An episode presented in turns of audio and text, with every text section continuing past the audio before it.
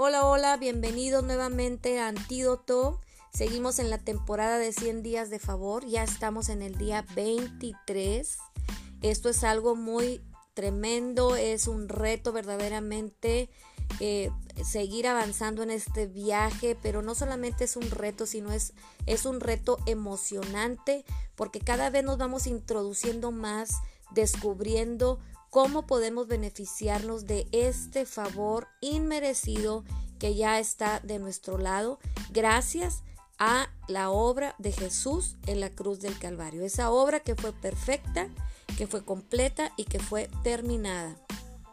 Hoy vamos a hablar de la presencia de Dios y el tema se titula así, no pierdas la presencia de Dios.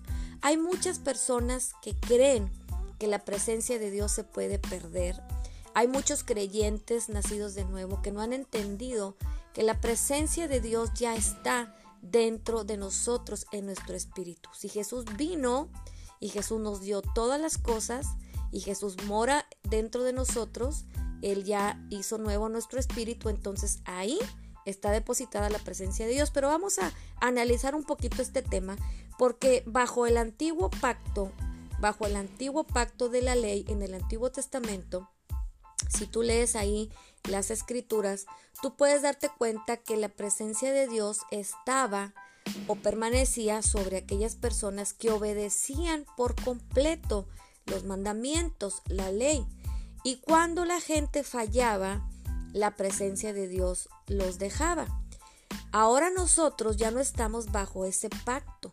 El pacto en el que estamos ahora los, creyentes es el pacto de la gracia y es un pacto completamente diferente. Es un pacto que nos da la certeza de que Dios nunca nos dejará. Hebreos 13:5 dice así la palabra de Dios, sean vuestras costumbres sin avaricia, contentos con lo que tenéis ahora, porque Él dijo, no te desampararé ni te dejaré. Así es que en este pacto nuevo, el pacto de la gracia que vino a poner en vigor Jesucristo gracias a su sacrificio en la cruz del Calvario, este, en este pacto la promesa es Dios nunca nos dejará y nunca nos abandonará. Él se convirtió, Jesús mismo se convirtió en el holocausto. Él llevó nuestros pecados y llevó nuestro castigo. Había un juicio que teníamos que pagar nosotros, pero el juicio de Dios que era contra nosotros cayó sobre Jesús.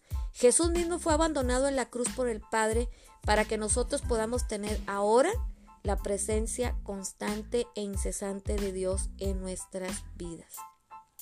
En el antiguo pacto, la gente creía que cuando estaba haciendo el bien, Dios estaba con ellos y que cuando fracasaban, Dios se alejaba.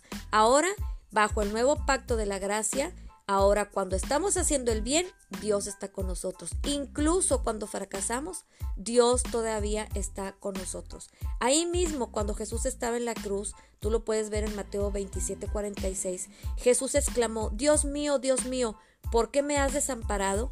Y esta expresión de Jesús es para que tú y yo supiéramos exactamente lo que sucedió en la cruz. Ahí en esa cruz Jesús llevó todos nuestros pecados y ahí se llevó a cabo un intercambio divino en la cruz del Calvario. ¿Qué hizo Jesús? Jesús tomó nuestros pecados y nos entregó la presencia de Dios.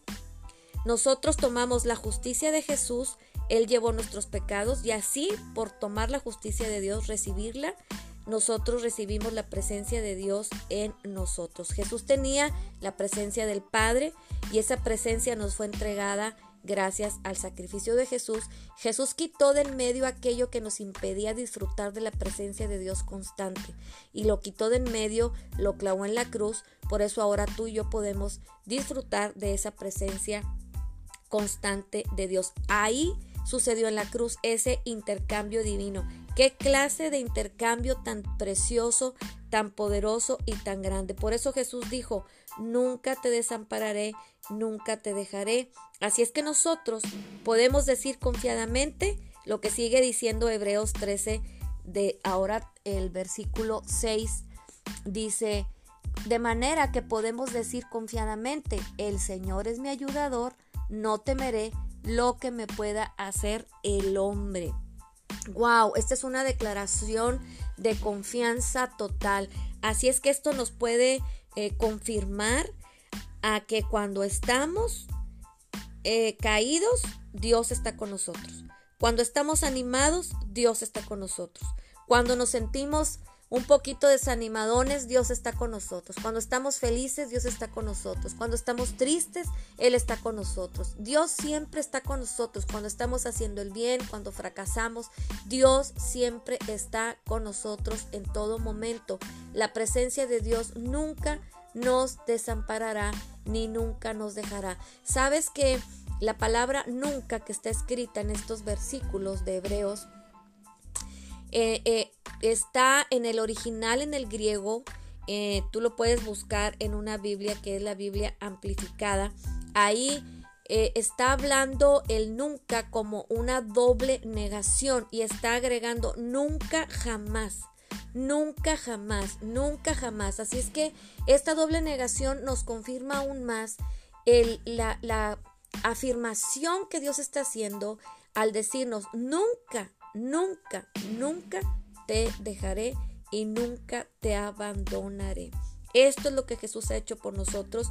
Nos ha dado la presencia de Dios constante.